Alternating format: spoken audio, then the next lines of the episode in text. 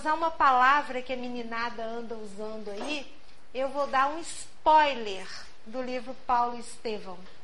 Spoiler vem do inglês to spoil, né? que quer dizer quando a gente antecipa uma informação relevante, uma informação importante, tanto de um filme quanto de um livro, de uma exposição, de uma mostra. Aí nós buscamos ali aquilo que é de maior destaque e a gente antecipa para aquele que ainda não viu. É exatamente isso que eu vou fazer. E eu vou começar contando o final, gente. Olha bem. Então já peço desculpa a quem não leu, mas quem leu, acho que vai concordar comigo, que mesmo apresentando o final, esse final não vai diminuir em absolutamente nada a riqueza desse texto, dessa narrativa de Emmanuel. Porque esse livro foi escrito em 1941 e publicado pela Federação Espírita Brasileira no ano seguinte, em 1942. E quando nós começamos a pesquisar algumas informações de bastidores da psicografia do texto, nós fomos encontrar um programa antigo do Silvio Santos, de 1970, em que o Chico estava presente, dando uma entrevista ao Silvio Santos, e num determinado momento eles começaram a conversar exatamente sobre esse texto. E o Chico vai contar que nos oito meses em que ele trabalhou na narrativa da trajetória de Paulo de Tarso, raramente havia um dia em que ele não chorava sobre os escritos. Ele vai dizer que ele se emocionou muito. E quem já leu, difícil, gente, de verdade, a gente conhecer a história de Paulo de Tarso e de vez em quando não se pegar com os olhos cheios de lágrimas, marejados, e não é uma emoção superficial, não. Porque nós somos arrebatados pela vivência desse apóstolo, não só dele, como de tantos outros personagens que compartilharam com ele a trajetória física aqui na Terra. E o Chico, ele psicografou esse texto não na casa dele e nem no centro ele psicografou na fazenda modelo onde ele trabalhava. Por orientação de Emmanuel, ele precisava de um local bem reservado. E aí então o seu patrão Rômulo Joviano cedeu um espaço no porão da fazenda. E o Chico vai dizer que ele terminava o seu expediente de trabalho ali por volta de 5 e 15 da tarde, 5 e 20 dava uma breve pausa, breve mesmo. Ele fazia um lanche de 15, 20 minutos. E aí ele começava a psicografar e varava a noite, chegava aí até uma e meia, duas horas da manhã, para depois voltar para casa e no outro dia cedo retomar as atividades profissionais. E então, o Rômulo Joviano, que foi o primeiro leitor de Paulo Estevão, quando encerrou a leitura dos manuscritos, ele disse assim, e eu achei muito interessante a colocação: Estou diante de um manual do trabalhador cristão. Eu achei interessante por quê? Porque ele não disse assim, eu estou diante de um manual do trabalhador espírita, mas eu estou diante de um manual do trabalhador cristão que é extensiva a todo mundo. E aí então o Chico vai dizer para o Silvio Santos que de todas as obras já psicografadas e de todas aquelas outras que ainda viriam por ele, sem dúvida nenhuma, esta é a obra mais significativa, mais significativa de toda a sua tarefa mediúnica. E então, quando ele coloca o ponto final no texto, vai dizer, depois de oito meses, que havia ali no porão um espírito que acompanhava todo o trabalho de psicografia, além de Emmanuel. Era Chico, Emmanuel e esse outro companheiro desencarnado. E quando o trabalho terminou, esse espírito começou a desmontar uma espécie de painel. Era um conjunto de painéis, na verdade, que foram colocados ali que compunham um cenário. E o Chico, vendo aquela movimentação do espírito, conta que sentiu um no coração, uma saudade muito grande dos personagens, daquela ambiência espiritual toda e dos lugares para onde frequentemente Emmanuel o levava para que ele pudesse sentir, acompanhar ali aquilo que os personagens estavam vivendo. E como leitora, eu fiquei imaginando, se só lendo a gente já se emociona, eu fico aqui calculando a emoção do Chico, gente. Sabe lá o que é você ter a chance de ver o encontro de Paulo com Jesus? Você rever aquela cena? Você sentir em devida proporção a mesma emoção que Paulo sentiu?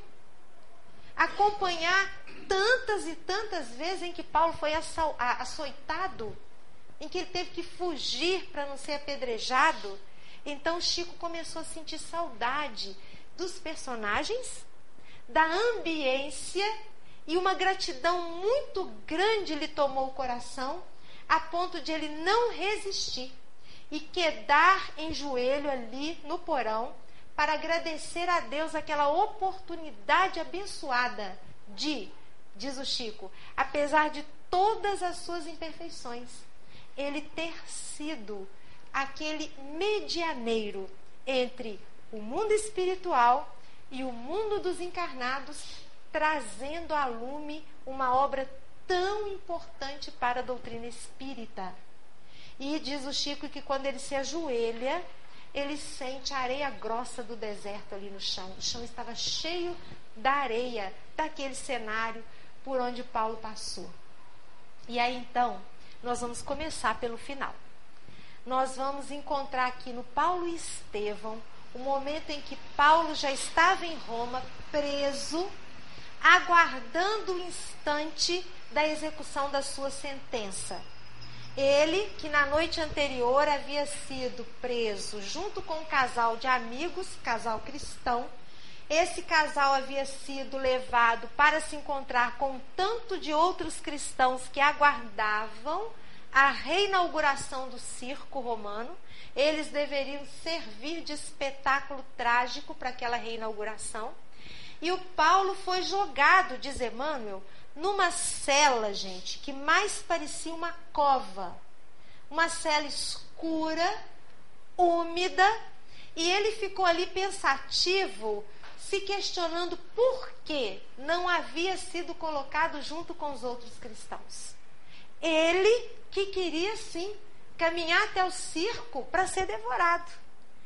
Mas como ele tinha cidadania romana, ele ganhou o benefício de uma morte mais rápida, uma morte menos dolorosa.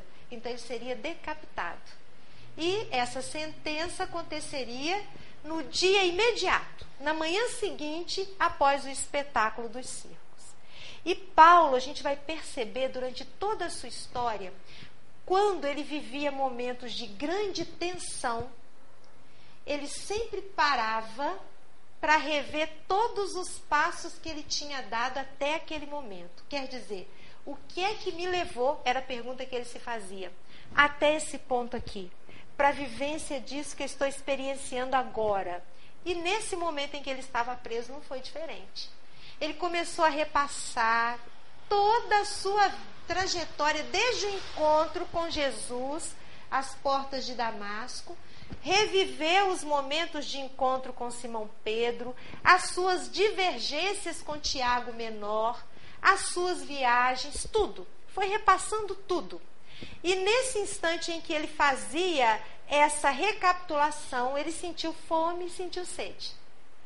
Mas para ignorar essas sensações físicas, ele se entregou às orações. E Emmanuel conta que naquele instante Paulo sentiu como se mãos invisíveis derramassem sobre ele a energia necessária para que ele desse conta daquele momento tão difícil. Também acho muito interessante quando Emmanuel diz que Paulo não conseguia dormir. Por que, que eu acho interessante? Porque a gente olha para a figura de Paulo de Tarso e vê aquele homem sempre aguerrido, não é assim? Determinado, desassombrado, corajoso. Mas ele não conseguia dormir porque ele guardava dentro dele uma sensação de receio diante daquilo que estava por vir. Então ele ficava ali tentando conciliar o sono, mas não conseguia. E assim virou a noite. Até que madrugada, quase manhã cedo, ele sente alguém abrindo a porta da cela cuidadosamente. E era um soldado que vinha buscá-lo. Paulo então estende as mãos, o soldado amarra-lhe os punhos, retira o apóstolo da cela e quando ele está do lado de fora, ele se vê cercado por uma pequena escolta de seis homens, seis soldados jovens, fortemente armados. E aí a gente fica se perguntando: Paulo já estava com o corpo fragilizado, os cabelos já esbranquiçados, fisicamente não tinha força. Por quê? Seis homens jovens fortemente armados para levar um ancião ao quebrado ao seu destino. Fiquei pensando nisso também. E logo na sequência a gente entende por quê. Fisicamente, Paulo não poderia fazer nada. Mas e a autoridade espiritual que ele construíra, né? Como é que aquilo afetaria os soldados que o esperavam? E isso foi fato constatado na narrativa. Os soldados olhavam para aquele homem e ficavam assim constrangidos com o desassombro e a serenidade dele.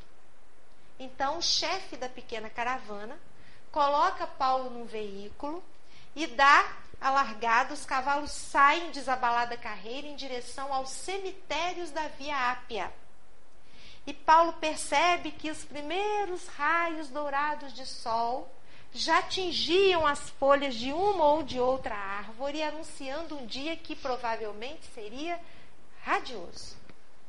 E aí então, aquele veículo para, fazem com que Paulo desça e ainda naquela serenidade toda, o chefe daquela escolta, temendo a influência de Paulo sobre os outros companheiros, assume a liderança e olha para Paulo e diz-lhe a sentença, que eu vou pedir licença a vocês para ler. A sentença que ele apresenta a Paulo de Tarso para justificar a sua morte. Então ele diz assim: O prefeito dos pretorianos, por sentença de César, ordenou que fosse sacrificado no dia imediato ao da morte dos cristãos votados às comemorações do circo realizadas ontem. Deveis saber, portanto, Paulo de Tarso, que estáis vivendo os últimos minutos. Gente, eu sei que é difícil, mas vamos tentar nos colocar no lugar de Paulo nesse instante. Em que alguém lê para nós uma sentença e termina dizendo que estamos vivendo os nossos últimos instantes não precisa responder, só pelo pensamento. O que, que nós faríamos nesta hora se alguém nos apresentasse esta sentença? Só para a gente pensar, para a gente entender a dimensão espiritual desse é, abnegado companheiro né, de trabalho. E aí Paulo ouve a sentença, abaixa a cabeça serenamente, nesse instante, um soldado mais desavisado que passava por ali e que estava embriagado escarra no rosto de Paulo. Nesse instante em que ele é tocado pelo, pela saliva, pelo escarro daquele soldado, ele se lembra das inúmeras vezes na condição de Saulo de Tarso em que ele olhava para um cristão e pensava assim: quanta covardia, tanto se fala e tanto se faz com o cristão e ele simplesmente não reage. E ele se lembrou disso porque naquele instante Paulo não fez absolutamente nada. Ele se lembrou da figura serena de Jesus.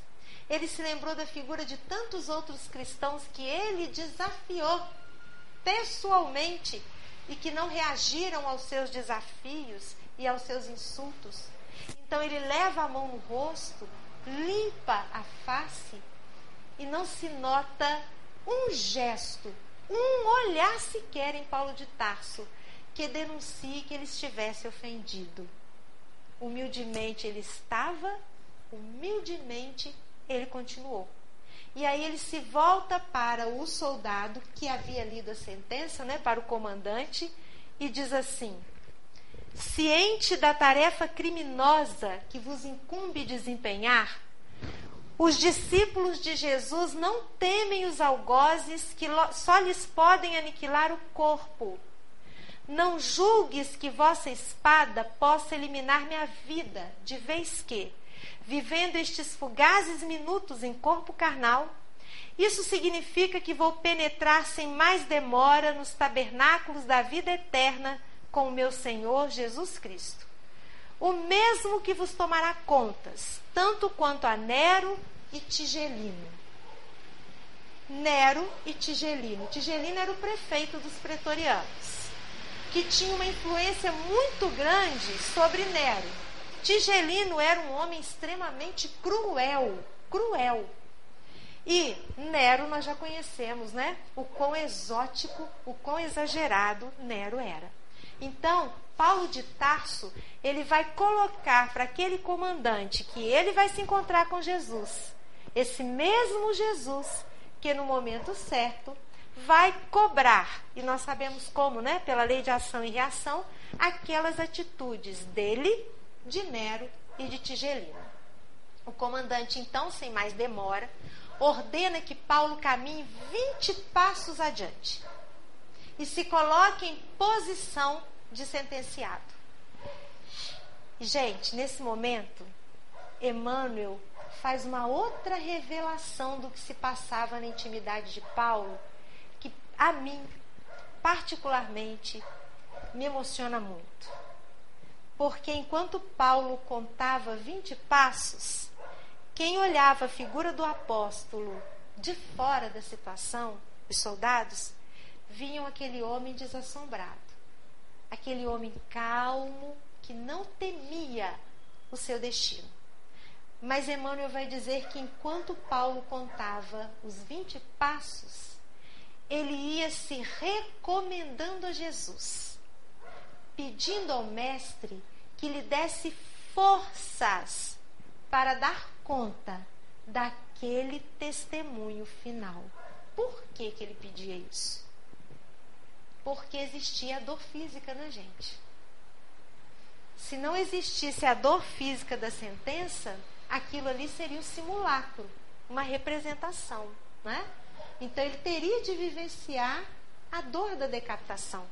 E ele pedia que Jesus o fortalecesse, para que ele não fraquejasse. A humildade, né? que muitas vezes a gente não coloca para a gente diante de um desafio que a gente precisa enfrentar. E aí Paulo conta os 20 passos, se ajoelha, tomba a cabeça, coloca-se em posição, e nesse momento, de rabo de olho, de soslaio, ele olha para o comandante que retira a espada. E ele nota que a espada tremia nas mãos daquele militar. E o militar, com voz baixa, quase inaudível, vai virar-se para Paulo de Tarso e vai dizer assim para o apóstolo: Lastimo ter sido designado para este feito e intimamente não posso deixar de lamentar-nos. Deu para entender o que ele falou para Paulo? Ele disse assim: Olha, Paulo, eu lamento muito que eu tenha sido designado para essa tarefa, mas eu também lamento muito por você. Foi isso que ele colocou. Querem ver o que, que Paulo respondeu para ele? Olha o que, que Paulo vai dizer. Paulo levanta a cabeça e diz assim: Não sou digno de lástima.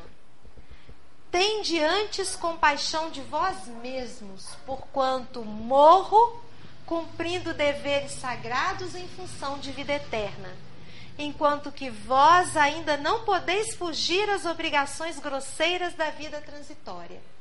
Chorai por vós, sim, porque eu partirei buscando o Senhor da paz e da verdade, que dá vida ao mundo. Ao passo que vós, terminada a vossa tarefa de sangue, tereis de voltar à hedionda convivência dos mandantes de crimes tenebrosos da vossa época. Olha a visão de vida futura que Paulo apresenta para nós aqui. Porque ele vai dizer assim: olha, lamente por você. Porque eu vou me encontrar com Jesus, minha tarefa está cumprida. Mas você vai se encontrar com Nero e Tigelino. Quem é que precisa lastimar aí, né? Eu que vou abraçar o mestre ou você que ainda vai caminhar um tanto mais na transitoriedade do poder terreno sob as arbitrariedades de Nero e de Tigelino. E aí, quando houve isso, o soldado, num golpe só, ele vai decapitar Paulo, a garganta é quase que inteiramente cortada. E aí o corpo de Paulo tomba redondamente no chão, o sangue jorra aos borbotões, o militar parte com a sua caravana em desabalada carreira sem olhar para trás, porque eles queriam fugir daquela cena trágica, tenebrosa. Eles estavam constrangidos com aquela situação. E Paulo fica ali. Naquele instante, sentindo as dores, ele percebe que alguns companheiros o retiravam daquela ambiência. Naquele momento ele imagina que fossem cristãos encarnados que furtivamente acompanhando o desfecho daquele quadro aguardavam a saída da comitiva para retirá-lo dali e dar-lhe uma morte mais tranquila, mais digna. Mas na verdade, já eram os companheiros espirituais que vinham imediatamente ao resgate de Paulo. E ele sente então que é levado para debaixo de uma provável árvore frondosa, porque ele imaginou estar debaixo de uma sombra. Por que, que ele imaginou? Porque ele havia perdido novamente a visão. Lembram quando ele se encontrou com Jesus lá em Damasco? E ele ficou três dias cego, aguardando a chegada de Ananias lá na hospedaria de Judas? Pois então, novamente ele havia perdido a visão. E ele tentava entender o que, que estava acontecendo, aquelas impressões físicas ainda ali muito fortes, e ele tentando compreender onde é que ele estava. E aí, de repente, ele escuta passos. E ao escutar esses passos, ele é além da sua fora da sua vontade, né, obrigado a voltar voltar àquela imagem da hospedaria de Judas, quando ele estava sem visão, e aguardava a chegada de Ananias. Ele se lembra de Ananias. Ele se lembra da cegueira, ele se lembra da chegada de Ananias, e ele se lembra da pergunta que ele fez a Ananias quando ele entrou no seu quarto. Então ele retoma aquela pergunta. Ele fala alto assim: Quem vem lá? Ô, gente, não sei se vocês já viveram essa situação de de repente estar num lugar desconhecido, não reconhecer nada que pudesse ser familiar e trazer tranquilidade, e de repente a gente se depara com a voz de alguém ou com a presença de alguém que a gente conhece. Não dá um alívio?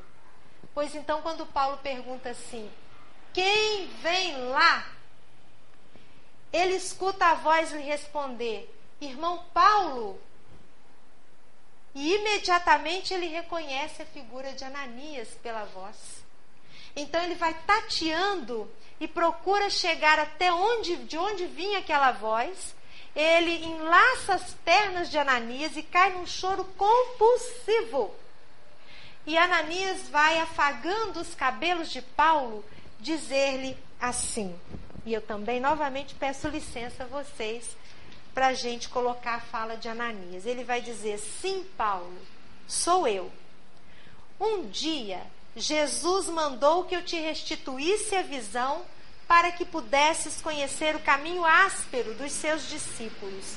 E hoje, Paulo, Jesus me concedeu a felicidade de abrir-te os olhos para a contemplação da vida eterna.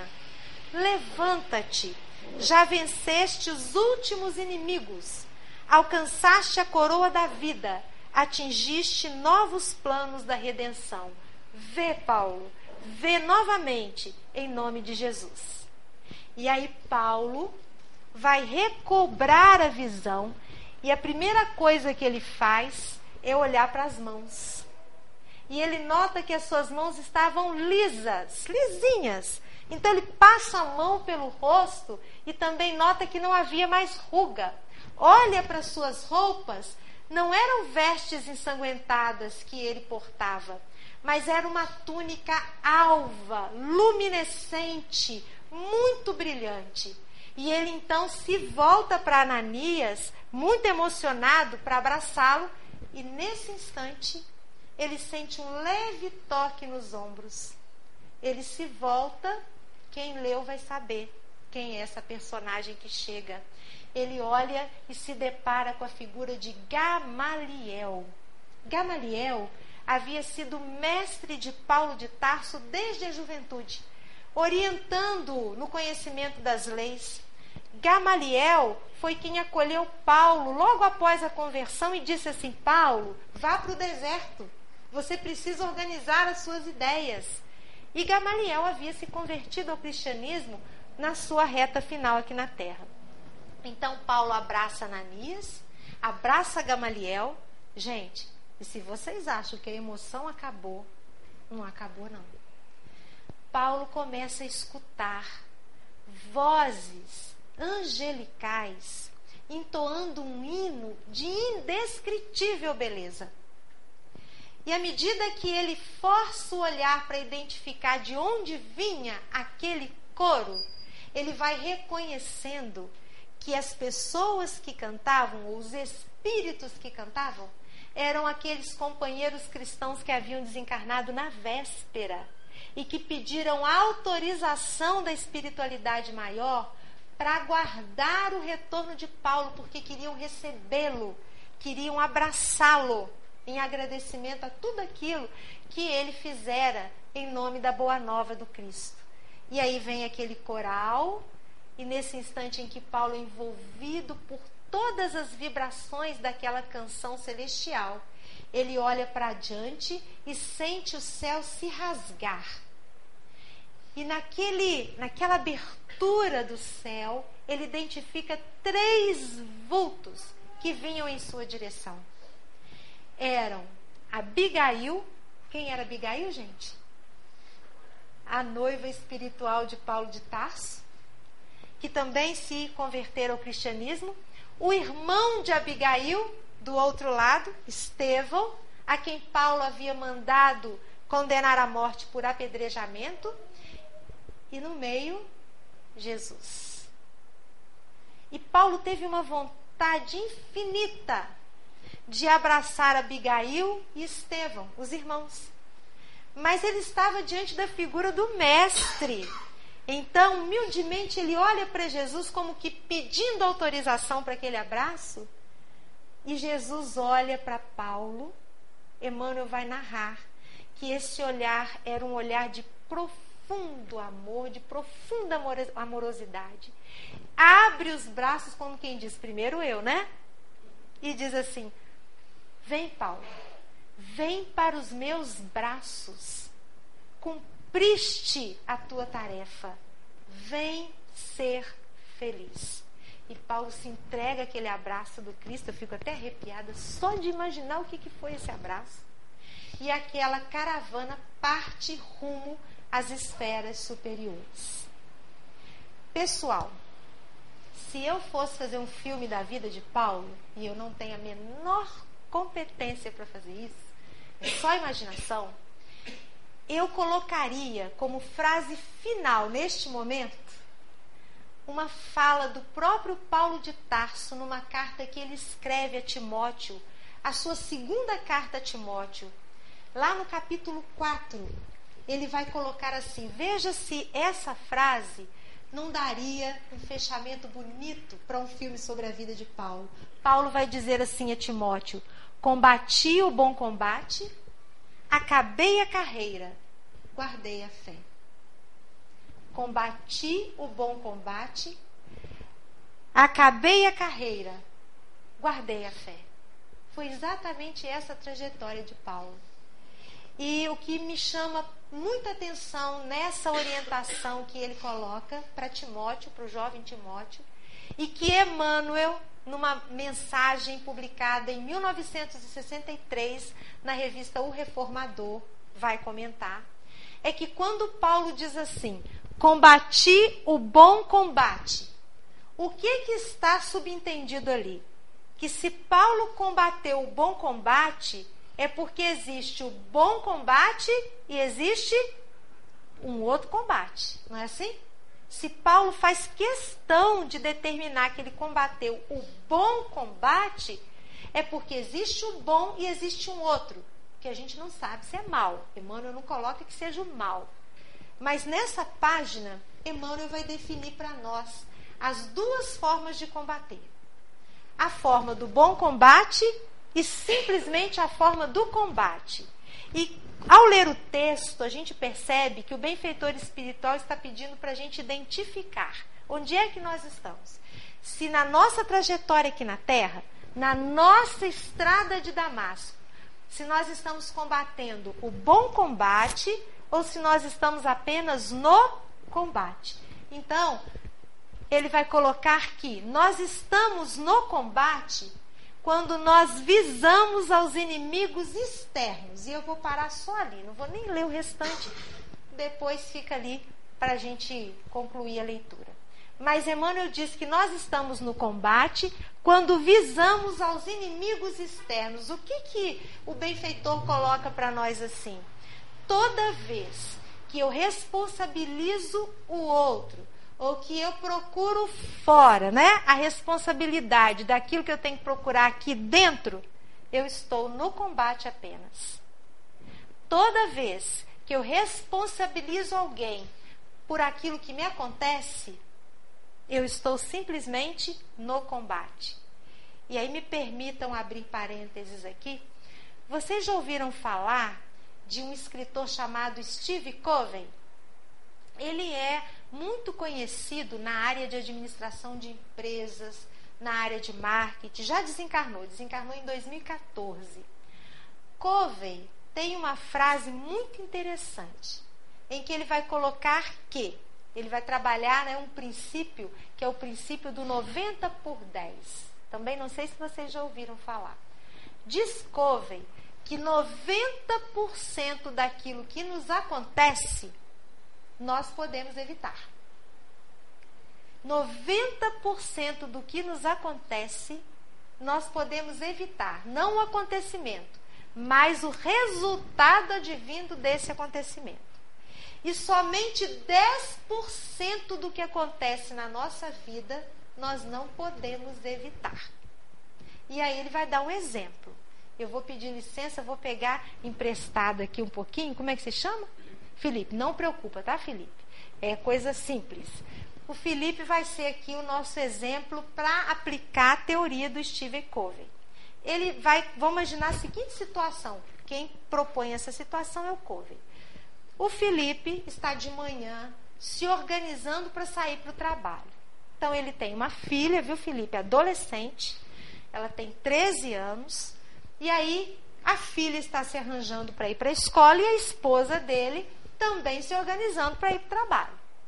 O Felipe coloca uma camisa branca, naquele dia ele tem uma reunião muito importante na empresa e se dirige à mesa do café. Quando ele chega na mesa do café, a filha, desastradamente, é adolescente, gente. A adolescente está crescendo, né? O corpo está tá se ajustando. Ela esbarra na xícara e derrama café na camisa do Felipe. Aí o Felipe vai olhar para a filha e vai fazer aquele sermão. Vai dizer o quanto ela é desastrada, vai criar um atrito, a filha começa a chorar, a esposa, a mãe, toma as dores da filha. O Felipe vira para a esposa dele e diz assim: Você também é responsável? Colocou a xícara muito na beirada, não sabe que ela é estabanada? E aí a situação está ajeitada ali. Felipe vai trocar a camisa, a esposa vai para o trabalho, ele tem que levar a filha no colégio. A responsabilidade é dele. Ele já está atrasado, a filha, quando ele volta, continua chorando, ela entra no carro emburrada, o Felipe nervoso, e como ele está atrasado, ele vai tentar tirar o atraso imprimindo uma velocidade maior no carro. Ao imprimir a velocidade, o agente de trânsito detecta, Felipe tem que parar e leva a multa. Leva a multa, a filha no banco de trás esperando para ir para o colégio. E aí ele volta para o carro, mais nervoso ainda, deixa a menina na escola, a menina nem olha para você, Felipe, porque ela está chateada com a sua atitude. Ele vai para o trabalho e quando ele chega, gente, ele percebe que esqueceu a maleta em casa, com os papéis da reunião. E aí, aquele dia, para o Felipe, é daqueles dias que provavelmente todos nós já vivemos, em que a gente quer logo que a jornada de trabalho termine para a gente voltar para casa e esquecer aquele dia. Então, o tempo lá no trabalho, ele sobrevive a ele, chega em casa, a esposa está chateada, a filha ainda de cara virada, por conta da situação que aconteceu de manhã. Felipe, agora pergunta para você, né? De quem é a responsabilidade de tudo que aconteceu no decorrer do dia? Alternativa A, da sua filha. Alternativa B, da sua esposa. Alternativa C, do agente de trânsito. Alternativa D, da maleta que você esqueceu. Ou alternativa E, sua responsabilidade? Acertou, gabaritou, né? Acertou. É sua, Felipe, da nossa história, né? Por quê? O Felipe não pôde evitar que o café fosse derramado sobre a camisa dele, concorda? Mas se a gente pensar com muita honestidade, tudo mais que aconteceu a partir daí ele não poderia ter evitado? Ele poderia ter dito para a filha assim: tenha mais cuidado, né, da próxima vez. Isso acontece, minha filha, mas presta mais atenção. Ele ia, trocava a camisa e tudo ia seguir mais ou menos conforme o planejado. Então, quando Covey diz isso, é porque realmente, gente, muita coisa que acontece a gente poderia evitar. Mas por invigilância, a gente não evita. A gente não evita. E para a gente já ir fechando aqui o nosso raciocínio, diz Emmanuel que nós estaremos no bom combate quando nos dispusermos a lutar contra nós próprios. Quer dizer, qual é, para usar um clichê aí né, da psicologia, qual é o maior inimigo que a gente tem? Ele está onde? Dentro da gente mesmo. Então, quando eu reconheço as minhas limitações, quando eu olho com verdade, por isso Joana de Ângeles diz que fazer essa viagem para dentro de nós é tão fundamental e exige da gente coragem, porque a gente vai achar muita coisa para a gente trabalhar aqui. Então, quando a gente empreende essa, essa viagem, a gente reconhece, gente, que, e aí por mais difícil que seja a gente escutar e falar isso, tá? Há muita injustiça no mundo, não há? Concordam? Há muita injustiça no mundo, mas não existe nenhum injustiçado. Nenhum injustiçado. É só a gente abrir o céu e o inferno. Das penas e gozos futuros, há dois itens pequenininhos, o 16 e o 17. O 16 deve ter em torno de 6, 7 linhas. O 17 um pouquinho mais.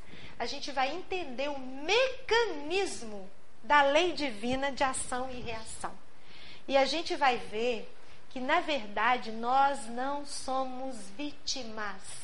É difícil a gente aceitar isso mas nós não somos vítimas. Me permitam compartilhar com vocês uma situação. Todos nós aqui passamos por desafios, correto? Às vezes desafios mais desafiadores, às vezes desafios que a gente administra melhor. Então eu vivi um grande desafio há alguns anos. Um grande desafio. Daqueles que invertem o chão com ah, ó, já tá, invertem o chão com teto, teto com chão, que vira a vida da gente de ponta cabeça. E naquela ocasião, mesmo com todas as leituras, mesmo com todos os grupos de estudo, mesmo com todas as atividades dentro da doutrina, eu comecei a cair num mimimi danado. Eu comecei a falar, por quê? Aquelas coisas que a gente diz que não deve fazer, fiz todas. Por quê? Por quê? Por quê? Aí a minha irmã, cansada de escutar o mimimi, virou-se para mim e falou uma coisa, gente, que talvez para vocês não tenha o menor sentido, mas para mim caiu perfeitamente. Ela virou-se para mim e disse assim: Sheila, você já parou para pensar que neste instante está tendo a oportunidade de rasgar uma nota promissória? Deu para entender o que, que ela colocou para mim? Você está tendo a oportunidade de rasgar uma nota promissória. Você está tendo a oportunidade de saldar alguma coisa que você aprontou, desarrumou aí para trás. Nesta existência, não, mas noutra. Alguma encrenca que você fez e você está tendo a chance de colocar no lugar. Aquilo ali reajustou o foco. E aí a gente começou de novo aquele movimento de trabalhar. Porque é assim, gente. Nada para equivocadamente na porta da gente. Nada para. Tudo que vem tem uma razão de ser. Afinal, aquele adesivo de carro, né? O acaso não existe. Se eu acredito nisso, então eu vou imaginar que Deus é um jogador de dardos. E aí ele escolhe para onde que ele vai mandar as dificuldades. Não é assim. Não é assim. Nesse bom combate, quando a gente abraça esse bom combate, não quer dizer que o tempo todo a gente vai ser fortaleza. Não vai. Porque nós somos imperfeitos. Mas reconhecer que a gente tem responsabilidade, mesmo que a gente não se lembre, né? Daquilo que a gente está passando, isso já é um alento, já é um grande alento. E para a gente fechar, eu gostaria de voltar aqui no Paulo Estevão. A página de Emmanuel é, vai trazer ainda outras diferenças entre o combate e o bom combate. Mas para a gente respeitar aqui o nosso momento, a gente vai deixar aí como indicação de leitura. Está no Reformador de 1963, não é difícil achar na internet. É só jogar ali a fala de Paulo, combati o bom combate, né? É, acabei a carreira e guardei a fé, Emmanuel, que a gente acha a página toda, vale a pena. Mas eu gostaria de voltar lá na figura de Paulo, quando ele viveu um momento que se assemelha imensamente aos momentos que a gente vive aqui. Embora a gente coloque Paulo de Tarso hierarquicamente, né, para falar da hierarquia espiritual muito distante de nós, gente, ao ler esse texto a gente vê que ele vive aquilo que a gente vive. A diferença é que ele ajustou o foco e foi. E nós estamos ajustando o nosso ainda, né? Então, nesse instante que nós vamos buscar aqui na lembrança, Paulo, ele havia saído da casa do pai, na cidade de Tarso. Por que, que ele foi visitar o pai? Ele havia procurado Simão Pedro, ele já estava convertido, e queria se organizar no trabalho de divulgação do Evangelho. Então ele foi procurar Simão Pedro, logo que voltou dos três anos do deserto. Pedro o acolheu com muita bondade, mas disse assim: Olha, Paulo, você ainda precisa agir discretamente. Você ainda precisa assentar o seu raciocínio. Ô, gente, só para a gente ter uma ideia, Paulo, como Saulo, ele era um exímio pregador ele falava com uma clareza, pois quando ele começou no trabalho da Boa Nova, ele nem falar conseguia, ele gaguejava. Quando ele subia ao púlpito para falar para os cristãos, ele gaguejava. Quer dizer, ele teve que recomeçar e recomeçar lá de baixo. Ele teve que reaprender para assumir o seu papel de orador. E aí Pedro diz para ele: Paulo, seja discreto. E então ele procura o abrigo junto aos cristãos, mas os cristãos olhavam para ele desconfiados. Ah, isso aí é encenação de Paulo. Ele está preparando uma armadilha para nós. Então, Simão Pedro pede que ele retorne e se recolha. Os cristãos olhavam para ele com profunda desconfiança. Os amigos de infância o abandonaram. A noiva, Abigail, havia desencarnado. Gamaliel também havia desencarnado. Aí Paulo se lembra do pai. Vou à casa do meu pai. Meu pai vai me dar guarida, né? Vai me dar reforço. O pai lhe vira as costas. Porque ficou envergonhado da situação que o filho estava impondo a ele. E não, é, o pai não o acolhe e ainda quase que o expulsa de casa. Então nós vamos pegar Paulo nesse instante, em que ele sai da casa do pai e o coração estava tão oprimido. Eu acho muito interessante a maneira como Emmanuel seleciona as palavras para colocar aqui.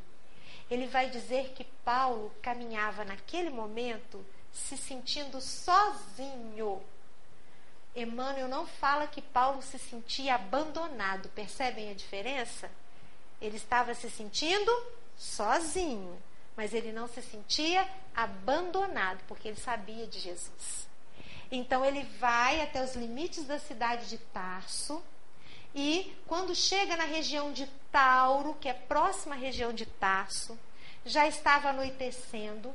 Ele então retira a túnica, enrola aquela túnica à guisa de travesseiro, coloca sobre as pedras de uma das inúmeras cavernas abandonadas que ficavam por ali. E ele então se assenta e chora. E chora muito. E começa, de novo, a relembrar de tudo o que lhe havia acontecido de ruim desde que ele se encontrara com Jesus. Não a certeza, né, da boa nova, mas todas as adversidades. Tem uma música do Djavan que diz assim: Num dia triste, toda fragilidade incide. Não sei se vocês se lembram dessa canção. Paulo estava nesse dia triste. E aí, quando nós estamos num dia triste, a gente procura lembrar de todas as tristezas, não é? A gente desenterra tristeza de dois, três, quatro, dez anos, porque a gente está naquela faixa vibratória. Pois Paulo estava nesse dia triste e a fragilidade estava incidindo sobre ele. Aí ele começou a lembrar das vezes que ele teve que pular o muro às escondidas de noite para não ser apedrejado. Ele se lembrou do amigo Sadoc que lhe virara as costas. Aí ele foi lembrando tudo. Ele, ele se lembrou, eu contei. Ele se lembrou de 14 situações difíceis que ele viveu. E aí, aquilo lhe pesou tanto na alma que ele chorou até adormecer. Na verdade, nesse adormecimento, Paulo foi levado em sonho a um encontro com Abigail e Estevão. Eu não vou dizer o diálogo que ele teve com Estevão, gente. Vale a pena conferir, só para dar um gostinho Paulo se sentia muito culpado pelo que havia feito a Estevão. E ele guardava aquele peso no coração. E Estevão vai virar-se para ele e vai dizer assim: Paulo, abandona a culpa. Quem no mundo está isento de erros? Só para a gente ter o nível, né? o teor da conversa que Estevão vai desenvolver com Paulo. Vai falar de culpa. Quem aqui não tem culpa, gente? Quem aqui não tem culpa?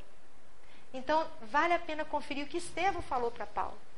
E aí, eu vou terminar com o diálogo com Abigail. Abigail e Estevão foram os tutores espirituais de Paulo enquanto ele esteve aqui no seu trabalho de divulgação do Evangelho. Aí a gente pensa assim, ah, eu queria bem ter uma, uma Abigail como mentora espiritual. Ah, quem dera o Emmanuel fosse meu mentor espiritual, Joana de Ângeles. Vê se eu ia errar o que eu estou errando se Joana de Ângeles fosse minha mentora espiritual. A pergunta é: será que a gente dá conta, gente, de trabalhar com esses mentores espirituais? Eu diria que não, sabe por quê? Paulo estava ali naquela situação de fragilidade. Sabe o que, que Abigail disse para ele quando viu Paulo chorando? Paulo, por que choras? Levanta-te. A luta ainda nem começou. Ele já tinha passado tanto perrengue e Abigail fala para ele que a luta nem havia começado. A gente, a gente não aguenta esses mentores assim nesse nível, não. A gente não dá conta deles. E aí, Abigail olha para Paulo, Paulo percebe que já era o momento de Abigail voltar né, daquele diálogo, então ele se lembra de todas as questões que ele queria formular e aí ele resume essas questões em quatro, bem objetivas. Ele se vira para Abigail e percebe que ela estava precisando se despedir e fala assim para Abigail, lembrando de todas as suas tormentas, de todas as suas desventuras. Ele pergunta assim: Abigail, o que eu devo fazer para compreender, para ter uma ideia perfeita dos desígnios de Jesus para minha vida? Deu para entender a pergunta que ela fez? Abigail, em outras palavras, o que, que eu preciso fazer para entender o que Jesus quer de mim? A gente não faz essas questões para a gente de vez em quando? Aí, Abigail vai responder para Paulo assim: ama. Quer compreender o que Jesus quer de você? Ama, aprende a amar. Mas ela estava falando que o primeiro movimento de amor tinha que ser onde? Voltado para quem? Para ele. Você vai ter que se amar, Paulo, porque você está carregando culpas. Você vai ter que se amar.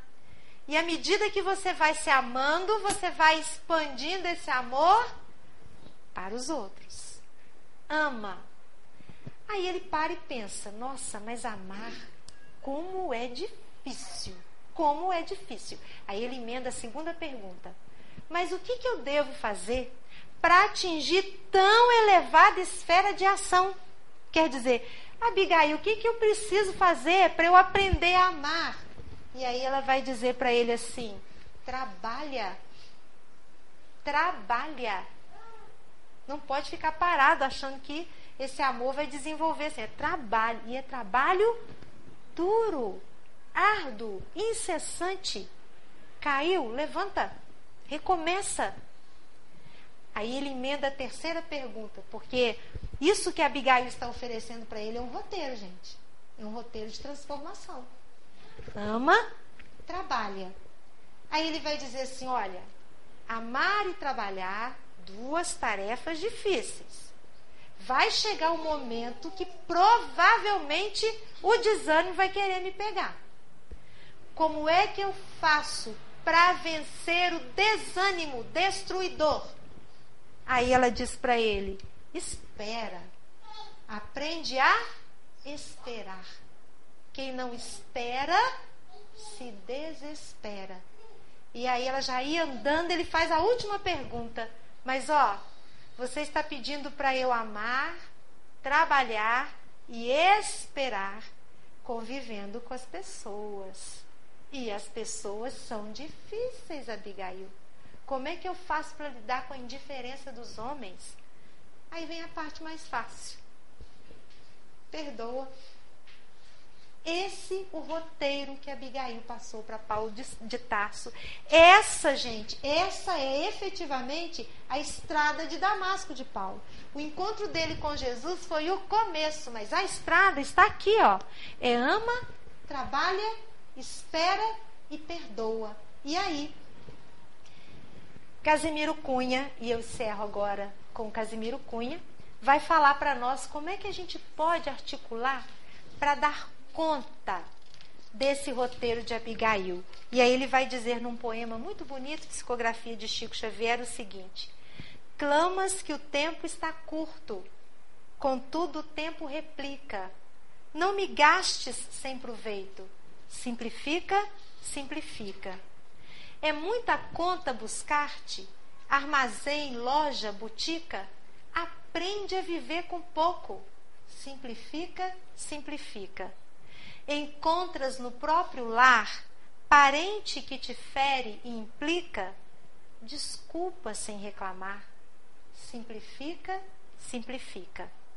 Recebe dos mais amados ofensa que não se explica. Esquece a lama da estrada. Simplifica, simplifica. Recorres em pranto ao Mestre, na luta que te complica e Jesus só te pede em silêncio. O que, que ele pede? Simplifica, simplifica.